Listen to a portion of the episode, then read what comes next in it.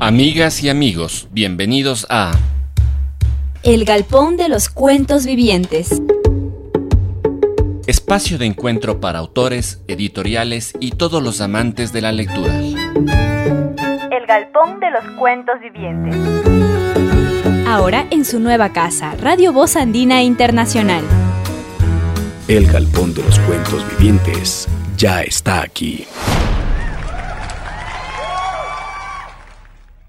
Placer estar aquí para hablar de esta cosa que nos apasiona, que es la lectura, ¿no? Justamente es el tema que hoy nos convoca como evangelio, como un encuentro casi sacro y religioso, que es la lectura. Y para empezar, vamos a preguntarle a Iván cómo nació Bibliogatos. Eres uno de los integrantes, fundadores, si se quiere.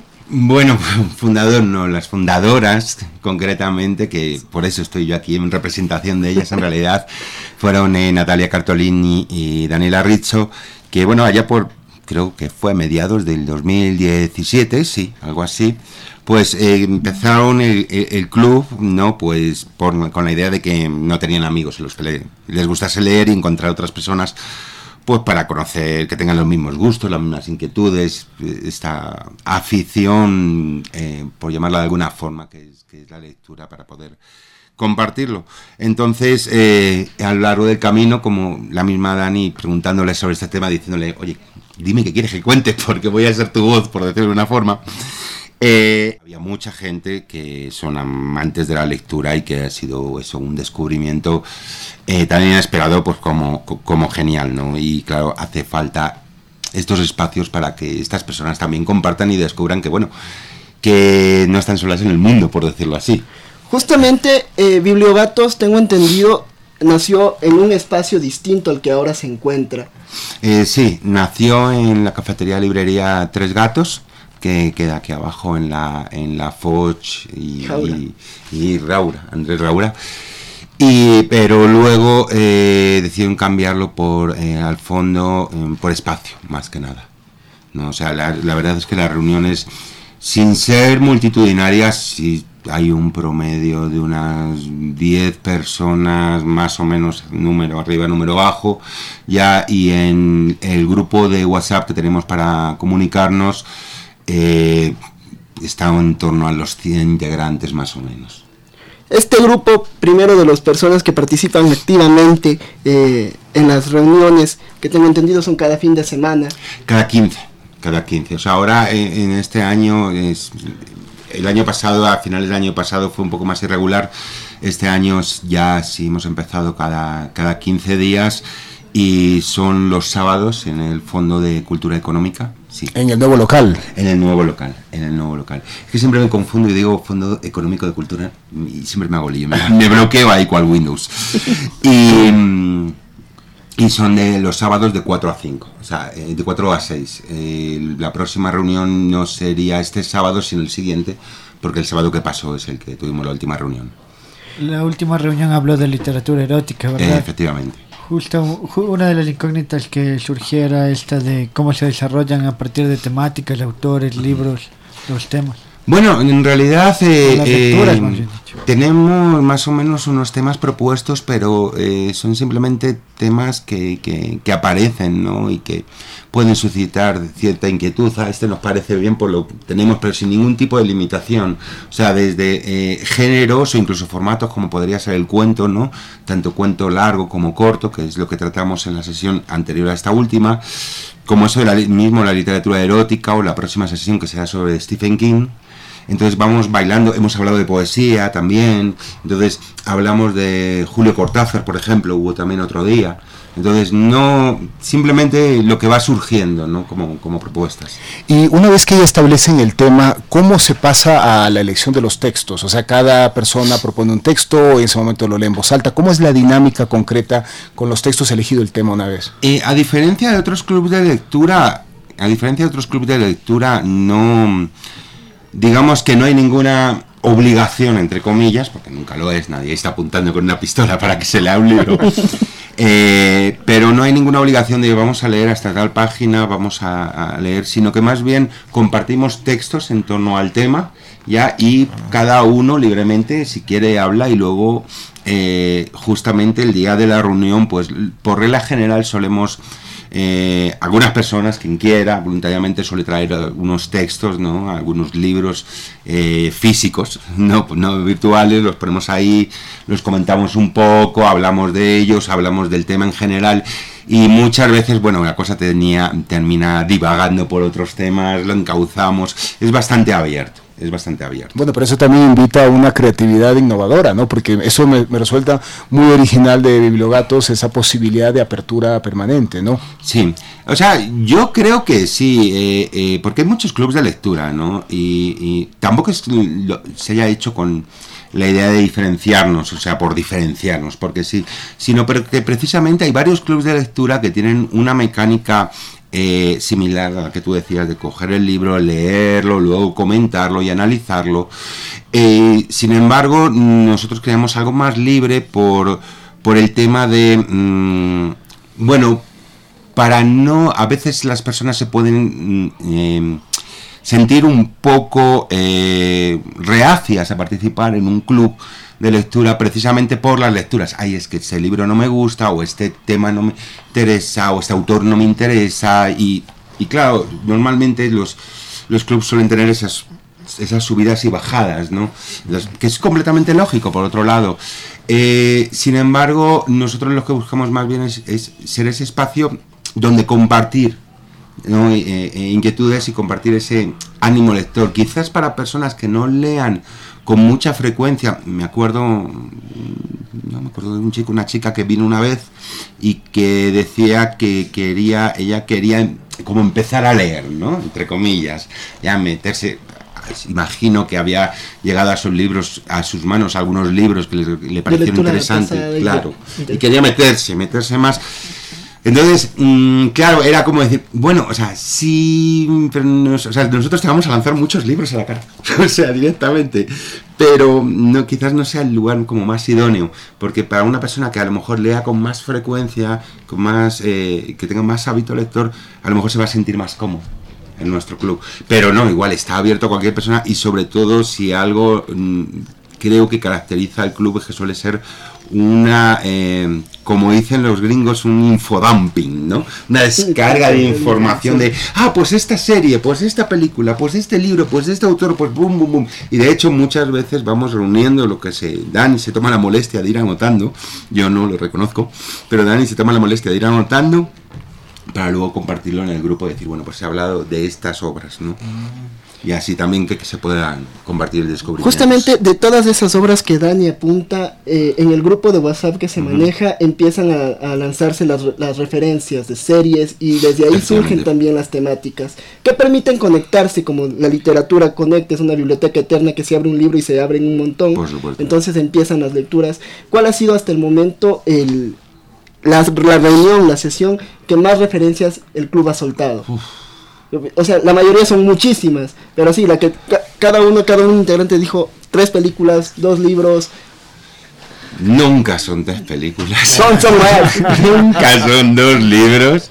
Son muchos. Son, muchos son más. Sí, sí, sí, realmente, porque siempre la gente trae las obras que más les inquietan, que más le llaman, que más están atados a lo mejor a la temática. Eh, recuerdo en el mismo... Em, en el mismo de los cuentos, ahí salieron muchas obras también que se referenciaron. Eh, creo que, bueno, curiosamente creo que en Cortázar también, quizás no tantas porque estaba mucho más restringido y era su obra, ¿no? Pero también que había como mm, ciertos eh, eh, paralelismos, entonces no sabría decirte. No sabría decirte en realidad. Curiosamente, por ejemplo, la última que fue de la literatura erótica, quizás no salieron tantas, porque terminamos desviándonos al tema del sexo. Entonces, claro, eso también tiene ahí su injundia y, y claro. Es otro tema, y, Claro, es muy interesante porque surgen otros. Eh, otras temáticas, otras inquietudes alrededor del, del, libro, alrededor de las de, de, los temas y cada dos por tres si toca volver, como quien dice, recoger las velas un poquito y frenar el barco, ¿no? Pero pero creo que eso hace que sea mucho más dinámico, ¿no? en cierta medida Bibliogatos eh, a través de, diríamos en este caso la tecnología, el grupo de WhatsApp, eh, ya se convierte tal vez en un club permanente, que se reúnen cada 15 días, pero al estar constantemente ahora conectados por la tecnología ya es un club permanente de retroalimentación literaria. Sí, sí, no, sin duda, o sea, la tecnología ayuda muchísimo, ¿no? Eh, además yo tengo una partida muy metida también en la tecnología y sin duda nos permite, pues precisamente compartir muchas obras que en muchos casos no, no hay otra manera de compartirlas, no se pueden encontrar, incluso hay personas que comparten también textos en inglés, hay capturas de pantalla, capturas de pantalla, digo, fotos de los libros, de las páginas mismo de los libros, memes, obviamente, compartimos muchos memes literarios y de gatitos, obviamente. Si Por eso gatos. eh, pero sí, o sea, eh, fortalece un, grupo y creo que además eh, el hecho de que eh, haya un cierto uso medido del grupo no, no... A veces sí ha surgido alguna controversia, un diálogo que se ha mandado ahí una retaila de mensajes, taca, taca, taca, taca, taca, y cada uno dando su opinión, pero muy ocasionalmente eh, creo que se maneja con prudencia. Y, cuando un grupo es porque ya sabemos que los grupos de WhatsApp los carga el diablo. Entonces, este por lo menos está, eh, está bien, creo que está bien manejado, pero mm, sobre todo por los miembros, eso es lo interesante, por los mismos miembros. O sea, no hay nadie que, que digamos... Que desentone. sí, gracias, justo la, esa es la palabra, que desentone algún episodio digamos, un poco amargo sí hemos tenido, pero en general no, todo lo contrario. O sea, todo el mundo entiende que es para comunicarse. Y, en algún momento no se ha producido con esta diversidad de materiales que me suena sumamente estimulante, no había un momento de punto de conciencia que han dicho, bueno, vamos a leer todos un libro. ¿Ha pasado en algún momento? Eh, empezamos así, empezamos así. De hecho, lo primero que, el primer autor que leímos fue Cauzo... Eh, Kazu. Kazuo Shiguro. Shiguro, sí, sí, es que ahí matas que... Eh, ese fue el primer autor, leímos en Manuel Carrer, que no tuvo mucho éxito, una novela rusa, puede ser. Ah, luego también leímos Harry Potter, leímos, eh, Harry Potter Carmila, o sea, estuvimos, mm, yo creo que hasta principios del año pasado, todo lo que fue, digamos, eh, a ver, principios del año pasado, 2019, sí, pues digamos, 2017, mm, 2018 fue lectura de, diferentes libros, leímos Transpotting de Irving Welsh. De hecho, y, leímos Transpotting y nos vimos después la película. Ah, ¿no? Nos reunimos en una, en una, pequeña sala, justo creo que era la Porto Dani en el edificio donde ella vive, y nos proyectamos la película. ¿no? Entonces eso también le añade otra capa más adicional. Pero eh, decidimos probar más bien con ese otro, eh, con esa otra mm, temática, porque sí vimos, sí notamos que la asistencia variaba mucho en función del libro. Leímos Terry Pratchett, lo siento que amo a Terry Pratchett y no puedo dejar de mencionarlo. Eres un fan de Terry Pratchett. ¿Qué, libro recomiendas de él? ¡Ah! Todos. Todos. uno para empezar para los que nos escuchan. Uy, el mundo disco. Son 40 novelas del mundo disco que se pueden leer individualmente. Mi favorita es Ronda de Noche, nada más. Solamente Ronda de Noche. Apunten esta recomendación que Iván nos lo hará. Ahora vamos con nuestro primer break musical. Hoy Pablito nos tiene preparado. Sí, hoy eh, vamos a escuchar un poco de Beethoven, el Opus 131, el primer movimiento. Ya regresamos aquí en el galpón. Pues mira, yo no le he leído a, a, o sea, es escritor, no escritor. Es, es, Sí, sí, sí, pues, no. puedes hablar aún.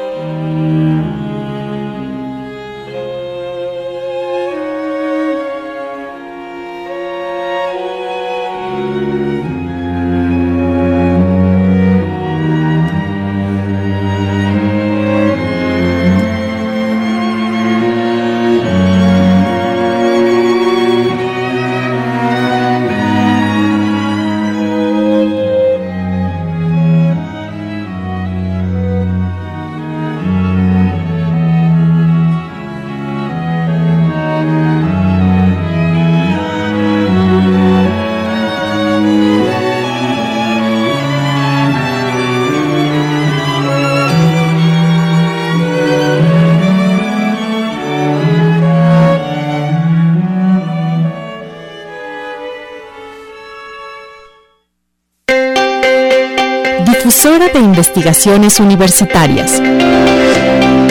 Voz Andina Internacional.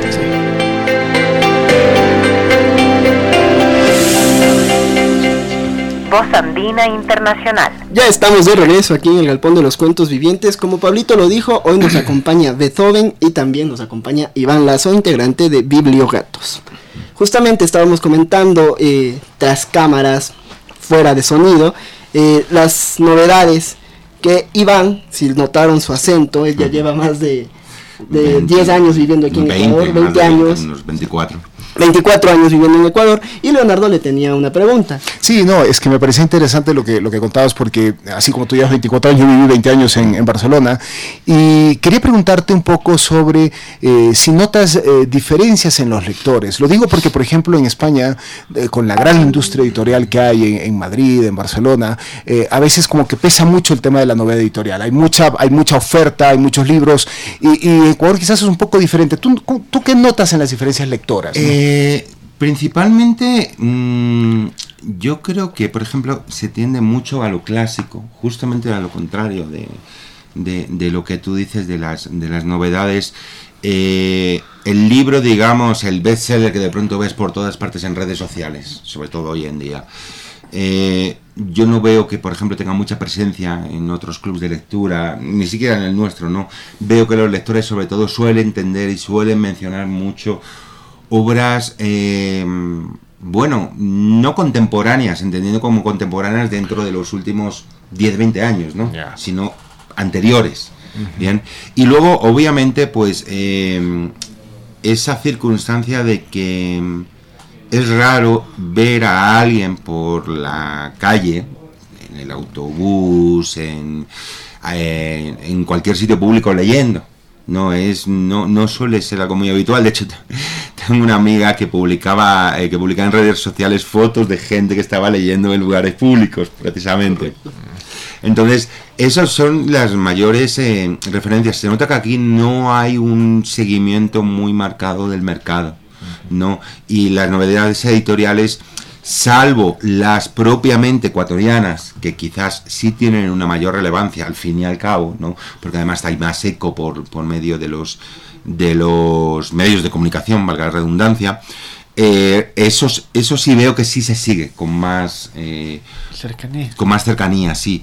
Sin embargo, mm, el resto de literatura sí veo que suele retraerse a autores mm, más, Más antiguos, clásicos. sí, más clásicos, eh, siglo XX, siglo XIX. es- Esta movida que se genera a través no solo de los libros, no solo del mercado editorial, sino también del tiempo, como tú bien señalas, Iván, porque el lector encuentra, digamos, en un escrito del siglo XIX, algo que se vuelve demasiado actual, que lo trae a colación en el club de lectura.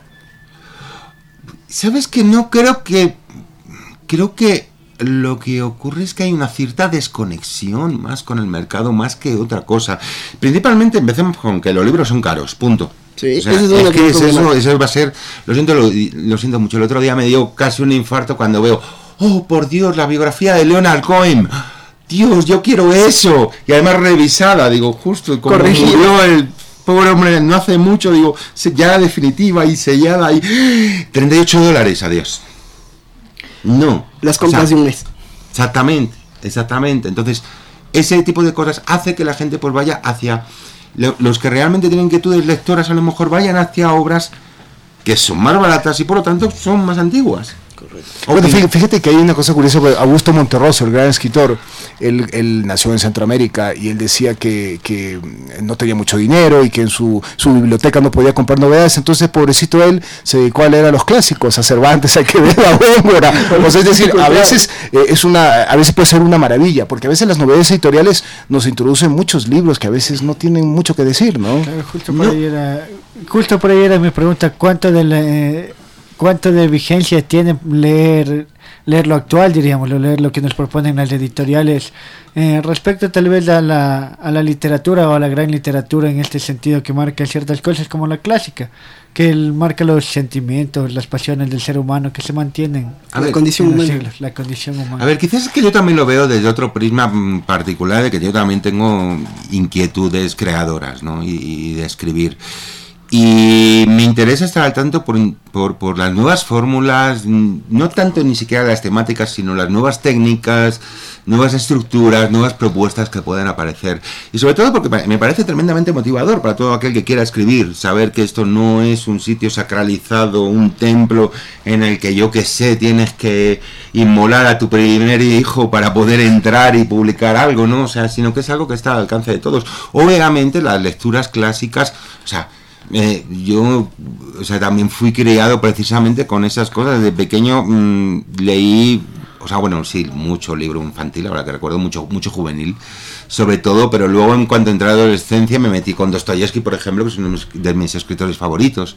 Pero lo que digo es que, claro, lo que, lo que hace eso es también crear una barrera entre el lector como potencial creador, ¿ya? Y el mundo de la literatura. Porque tienes a esos grandes popes y dices, bueno, es que yo no puedo llegar a escribir como ellos. Yo sí, mira, no solamente puedo llegar a escribir como ellos, sino que hay gente que escribe diferente, por no decir de otra forma, diferente, y están publicando. Entonces, a mí me parece estimulante y por eso me parece importante seguir, eh, estar un poco al tanto de, de, de, las novedades del mercado y sobre todo porque eso también evita que se anquilosasen determinados temas, ¿no? Porque eh, tiene, suele tener mucho peso en Latinoamérica ciertas corrientes, pues bueno, desde el famoso realismo mágico hasta el mismo realismo, ¿no? Hasta el mismo realismo, teniendo grandes, eh, no sé, grandes personalidades del mundo de la fantasía, se pongan como se pongan, como eran, por ejemplo, Borges y Cortázar mismo, ¿no? Que eso era fantasía pura y dura. Entonces, eh, el, poder estar también, ver que se están hablando de muchísimos temas, te permite decir, ah, mira, es que a mí lo que me interesa es hablar de, yo qué sé, eh, ciencia ficción, eh, pero en un planeta que, ah, pero mira, hay tantos libros de esto, y te sientes motivado y te sientes, descubres más cosas. Por eso digo, o sea, los clásicos no hay que dejarle de leerlos y no abogo por ello. Lo que yo abogo, y si es cierto que lo hago en estas mismas reuniones es por romper un poquito eso y leer otras cosas ¿no? también. Justamente eso es lo que posibilita estar dentro de un club, la polifonía, las diferentes referencias, perspectivas, sensaciones de lectura incluso desde las ópticas algunos los leen desde la política, otros los leen desde el arte, otros los leen desde el simple hecho de la pasión por entrar a conocer un mundo lector y eso posibilita que tanto los debates en las reuniones y los debates que a veces se enfrasca uno en Facebook se enriquezcan tanto y aparezcan de repente caricaturas de la década del 50 y de repente una nueva serie que está por salir por Netflix. Sí, sí, o sea, de hecho, no hace mucho en una reunión de pronto nos pudiésemos hablar de Star Wars. O sea, con esto, digo, llevándolo de, de, de, de, un lado para otro, te termina llevando hacia, hacia Está, algunos hacia, temas. hacia el lado oscuro. Y sobre todo, y sobre todo quizás está el, el tema del audiovisual, eh, aparte, aparte que está muy presente en nuestra cultura, es inevitable, eh, por otra parte no deja de ser un complemento, ¿no? Uh -huh. Y y ayuda mucho precisamente también en muchas ocasiones a fomentar la lectura. Yo tengo la teoría de que precisamente eh, un argumento para convencer a alguien a leer es, si tú te pones a leer, vas a empezar a descubrir lo que luego se van a convertir en películas y vas a estar adelantado por lo menos unos 10 años. ¿ya? En esta época que nos ha tocado vivir, de la que Hollywood está acobardado tremendamente y se ha vuelto tremendamente conservador, lo que no de dinero no lo hace, el hecho de eh, se aferran siempre a obras literarias, bueno, a literarias y a cómic, también me interesa mucho, eh, para poder hacer su, sus películas. Entonces, si coges eso, la última serie, la última serie que ha sacado Netflix, Locan Key, es un cómic que recomiendo muchísimo. De Joe Hill, que por cierto Joe Hill es el hijo de Stephen King.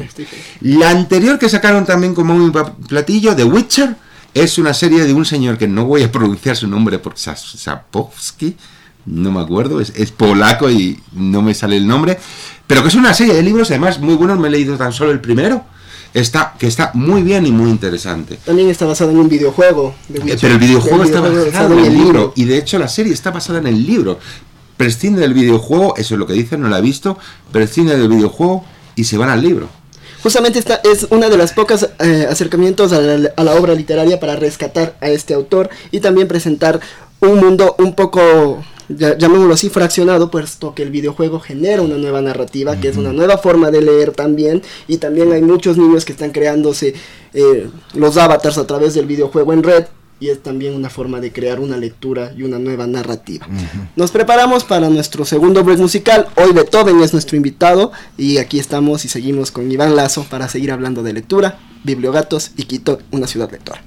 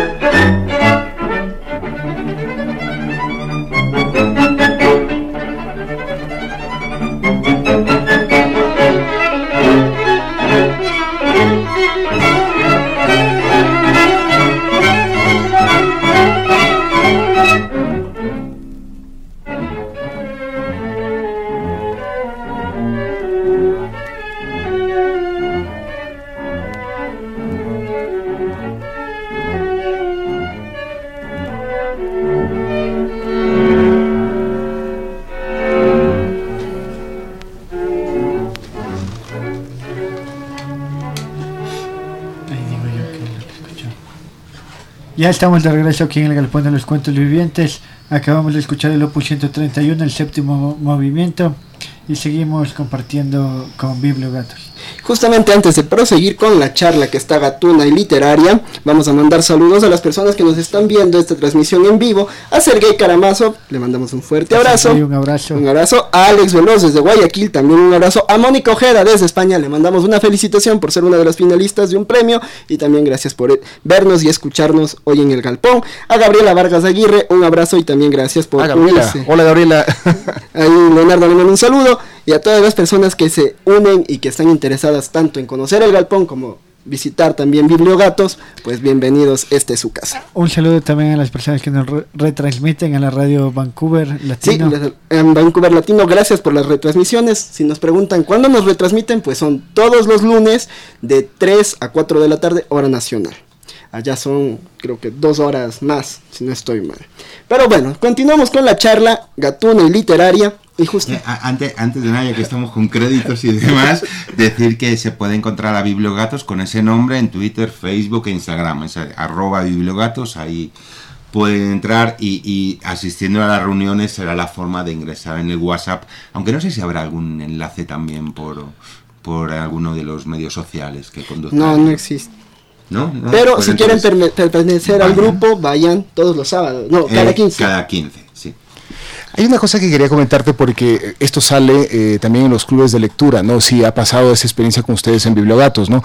Es que, eh, claro, finalmente la persona que lee a los apasionados de la lectura les gusta tanto la lectura que terminan cayendo en la tentación de querer escribir también. O sea, y se ha manifestado eso en el club de lectura, a lo mejor personas que quizás con un poco de timidez quieren asomar la idea de que también ellos escriben. ¿Cómo se vive esa experiencia?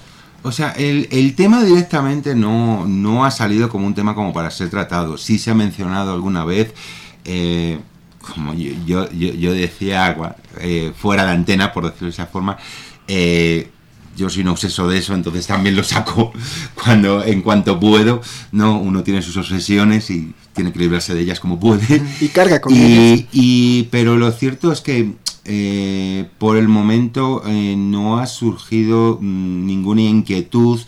Eh, yo, el burro delante porque no se espante, Dani, Daniela Rizzo y hemos dado alguna vez algún taller de creatividad literaria, Dani lo está dando ahora en el Fondo de Cultura, alguno, y sí notamos que hay una mm, cierta inquietud, y curiosamente lo que se ha ocurrido es que personas que han ido a estos talleres, que han sido muy pequeñitos, han venido a Bibliogatos después. No, más bien ha sido lo contrario. No, no ha sido que esperásemos del taller, porque tampoco lo hicimos con ese propósito, ¿no? Claro, Pero curiosamente, pero eh, por ejemplo, eh, está ahí también, eh, suele venir al taller Gabriela Cabezas, amiga de Dani, que ella tiene, tiene un libro de cuentos publicado, tiene también su sitio web donde publica cuentos y es youtuber, no sé si la llamo booktuber, a lo mejor me pega, no lo sé. Pero eh, ella, por ejemplo, también tiene, tiene inquietudes, ¿no? Pero no suele ser un tema que, que se trate con, con asiduidad y capaz que sí habría que hacerlo. Es a, a veces un poco de pudor, ¿no? Porque el hecho de abrir, el hecho de que uno escriba, ¿no? Pero yo creo que una de las cosas interesantes de los clubes de lectura es que ese acercamiento al, a los libros, a, a, socializar esa lectura, también un poco desmitifica estos, eh, los tenemos aquí muchísimos detrás, ¿no? Es decir, estas, estas, obras perfectas, pero en realidad son productos acabados. Pero claro, que no ven, no, no se muestra todos los borradores, todas las correcciones, todas las dudas que tuvieron los escritores. Las crisis, las peleas, las noches sin dormir, todo lo que debió sufrir el autor para llegar al producto terminado, como lo señala Leonardo. Incluso eh, en el Fondo de Cultura comparte Bibliogatos también el club que dirige Iván Rodrigo Mendizábal, en el cual también tú eres partícipe. Sí, me paso por allí de vez en cuando. ¿Porque eres un asiduo lector o porque te gusta la conversa? Eh, por las dos cosas. o porque sufres como el personaje, como el protagonista del club de la pelea. Necesitas la compañía de un club. Como las tres cosas. decir una cuarta, una cuarta. Justamente le mandamos un saludo a Iván Rodrigo. Esperamos próximamente tenerlo aquí en el galpón.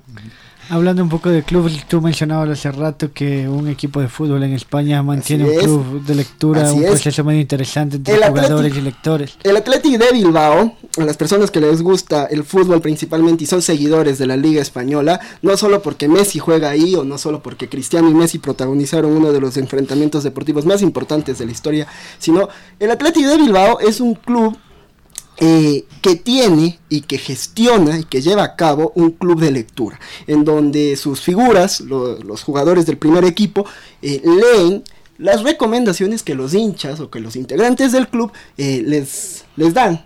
Y después, un fin de semana, después de sus prácticas, pues se reúnen con este club de, con este grupo de hinchas y comentan sobre estos autores. Una característica de este club es que, si bien es cierto, se lee mucho, pero leen muchos autores españoles y principalmente de la zona vasca. Sí, principalmente vasco. Justamente vasco. Entonces, consumen mucho su literatura, se la saben de memoria y la comparten con sus estrellas futbolísticas y eso es algo digno de resaltar. Bueno, esperemos que los equipos de fútbol ecuatoriano sigan esta iniciativa tan buena e interesante, ¿no? No, es que es, es, importante no solo mente sana en cuerpo sano, decían los griegos, entonces me parece una, una alternativa bastante llamativa a lo que el Atlético de Bilbao pues realiza. Y soy franco, yo le tengo bastante aprecio al Atlético por eso. Claro, justo lo comentábamos fuera de antena y, que me llamaba mucho la atención, pero eso es lo que permite la tecnología, conectarse de, de alguna forma y voy a hacerle un poco de publicidad a este grupo también, pero no es que lo necesite. Luego pero te pasamos la factura.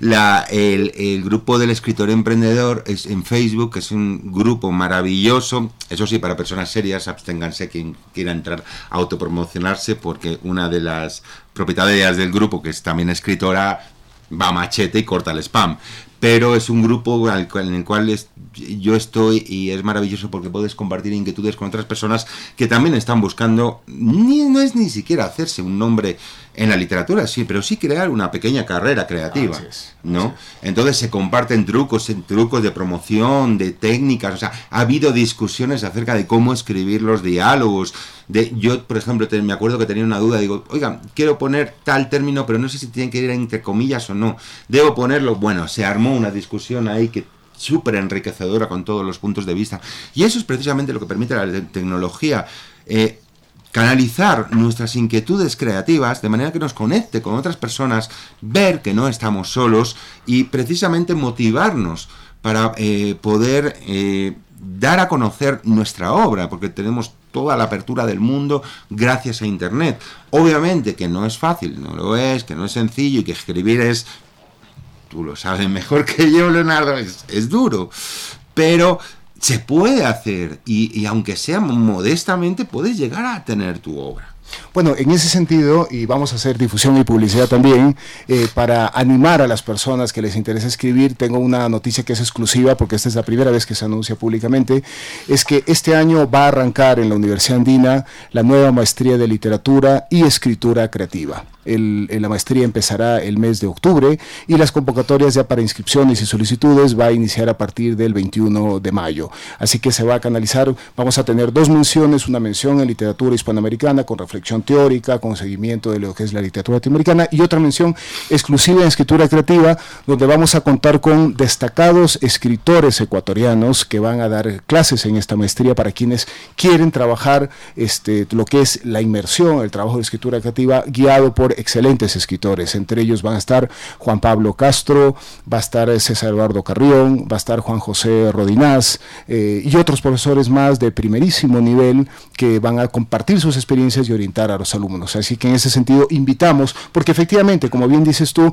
eh, si es posible acompañar, si es posible acercar, hay que romper estos mitos eh, de poder acercarse a la escritura, porque es algo, algo inherente a nosotros, o sea, y nace precisamente de ese placer de la lectura. Las personas que escriben, escriben porque les apasiona a eso que han leído y a veces quieren escribir ese libro que les gustaría leer y que no encuentran.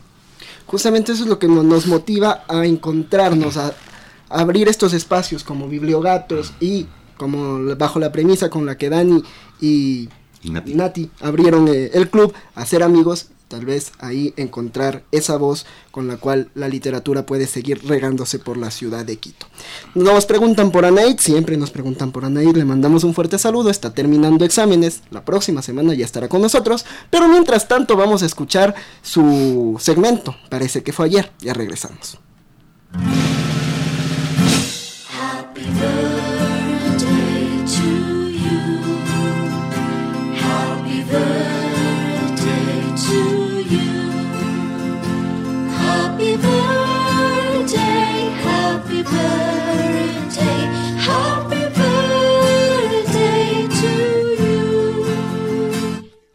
Amigas y amigas del Galpón de los Cuentos Vivientes. Hoy les traigo el natalicio de Wilhelm Carl Grimm.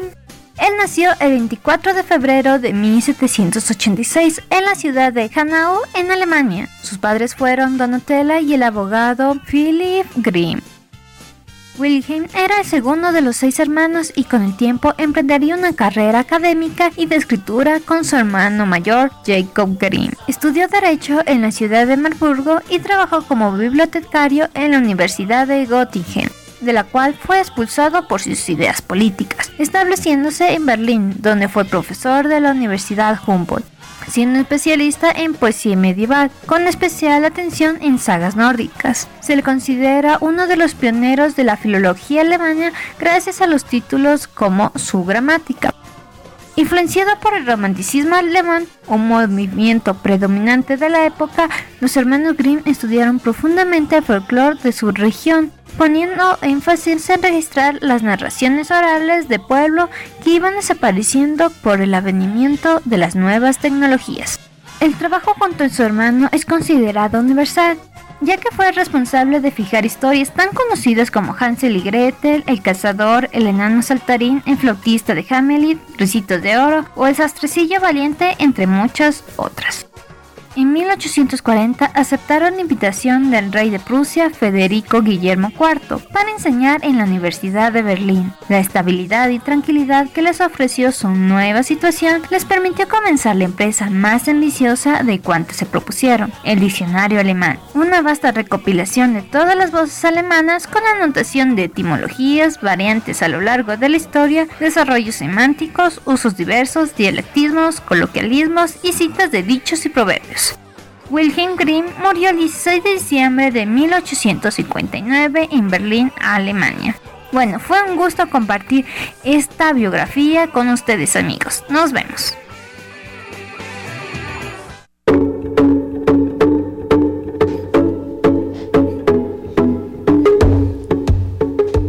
Ya estamos de vuelta aquí en el Galpón de los Cuentos Vivientes. Acabamos de escuchar el segmento de Anaí parece que fue ayer, como ustedes saben, cuando ella no está, pues nos envía su segmentito dedicado a un protagonista de la literatura, a un personaje, a un autor, por su cumpleaños principalmente, o si no, por su eh, homenaje luctuoso. Continuamos aquí con la conversación, Iván Lazo, integrante de Bibliogatos, eh, justamente decíamos de lo que posibilita tener los espacios. Y una de las ventajas que tiene Bibliogatos es que no tienes la necesidad de llegar leído el texto, sino que simplemente puedes llegar a una tertulia y eso posibilita aún e enriquece más el conocimiento. Los griegos decían que no hay mejor forma que la conversación para conocerse. Claro, pues, creo que por eso divagamos tanto.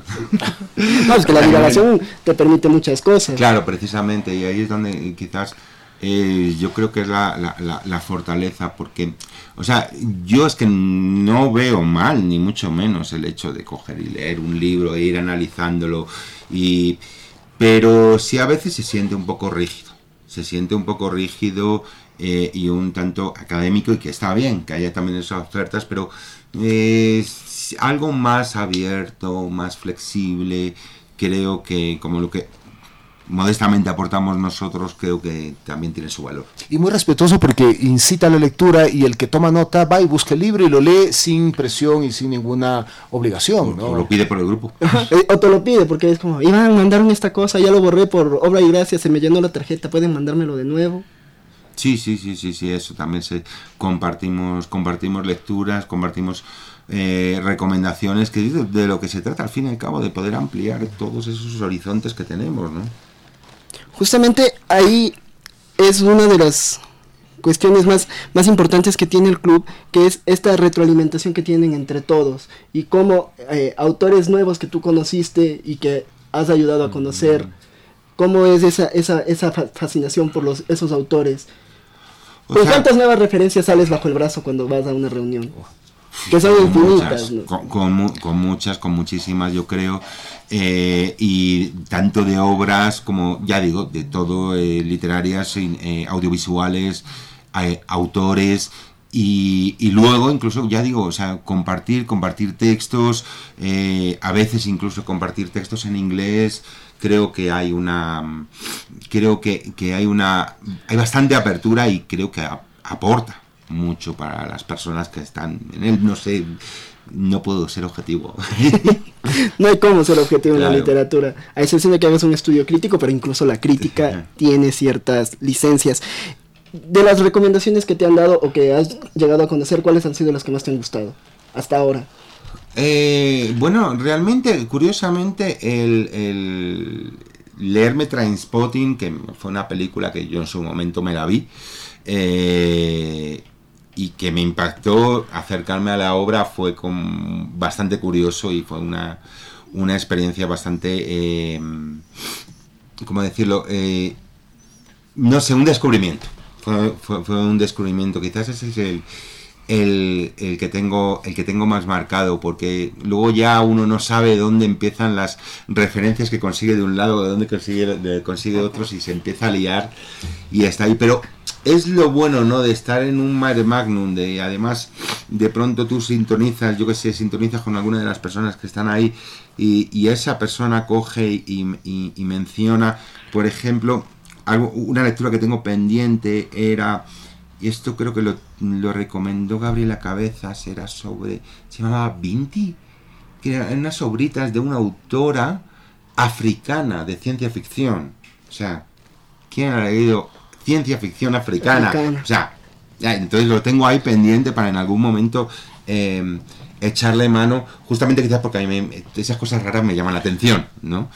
Y, y esa sería también otra de las, de las referencias que quizás me, me, han llegado. Y lo interesante es que a cada uno le llama la atención algo diferente. Entonces lo que decía, sintonizas de pronto con alguien y si esa persona te da esa recomendación, tú le vas a prestar más atención y vas a darle una oportunidad a diferencia si otra persona a lo mejor te dice algo. Justamente de las referencias y de ese clic que hacen con las personas, ahora que Iván lo menciona, les recordamos que hoy a las 6 de la tarde en Fondo de Cultura exactamente se llevará a cabo eh, la cita literaria a ciegas, en donde ustedes pueden ir, y hablar acerca de un libro y la persona que más adivine los libros que se mencionan pues ganará un premio sorpresa. Y también si después de eso salen pletóricos de la lectura pues en Tres Gatos estará llevándose a cabo un diálogo eh, sobre cuento a las 8 de la noche. Así que si tienen ganas de ir y conocer un poco más pues la agenda literaria está abierta y los espacios también nos esperan. Pablito. Para finalizar, preguntarles que cómo esperan el carnaval, alguna referencia literaria del carnaval, una gran obra. Mm, taco bajo porque tiene la foto de un carnaval. De un carnaval. Esa es una. No, el Carnaval de Venecia, Leonardo. Tú naciste en Italia. bueno, hay, hay, la gran obra, pero que es un lado un poco oscuro, que es La Muerte en Venecia. Que hay una, hay una escena ahí, que hay una escena carnavalesca, ¿no? Entonces, porque el carnaval tiene esa maravilla de ese enmascaramiento que a veces permite que salgan pasiones, ¿no? Y yo ahora estoy recordando el, famoso estudio de Bakhtin sobre lo carnavalesco en, en, la obra de Rabelais. Y yo creo que Rabelais es quizás, eh, con Gargantú y Pantagruel, una obra que refleja esa fiesta carnavalesca en un sentido más antiguo, ¿no? Esa especie como de goce, de liberarse, y finalmente con el placer de la escritura y el placer de la lectura, porque no hay cosa más divertida que ese libro que Gargantúa y Pantagruel, donde ocurren cosas maravillosamente sorprendentes, ¿no?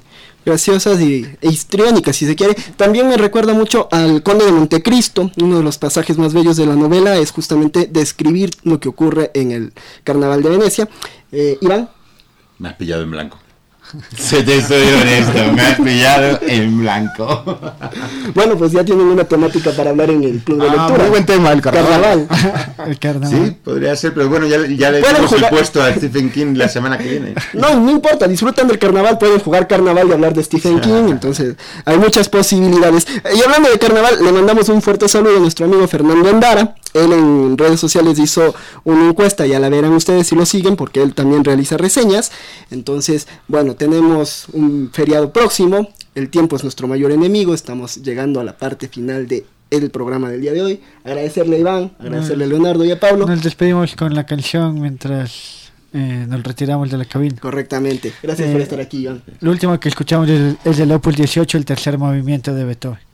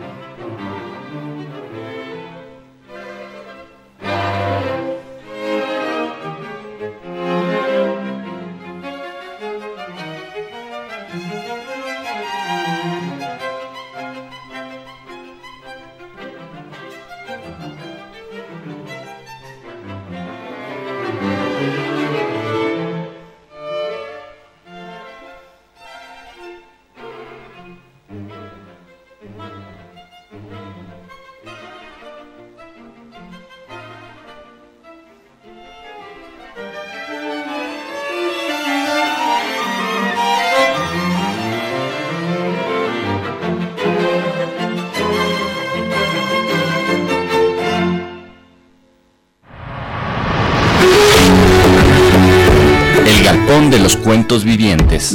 Llegó a ustedes con la participación de Marcelo Cruz, Anaíd León Pablo Tipán y Leonardo Valencia. Vivan mucho. Lean más. Hasta la próxima semana.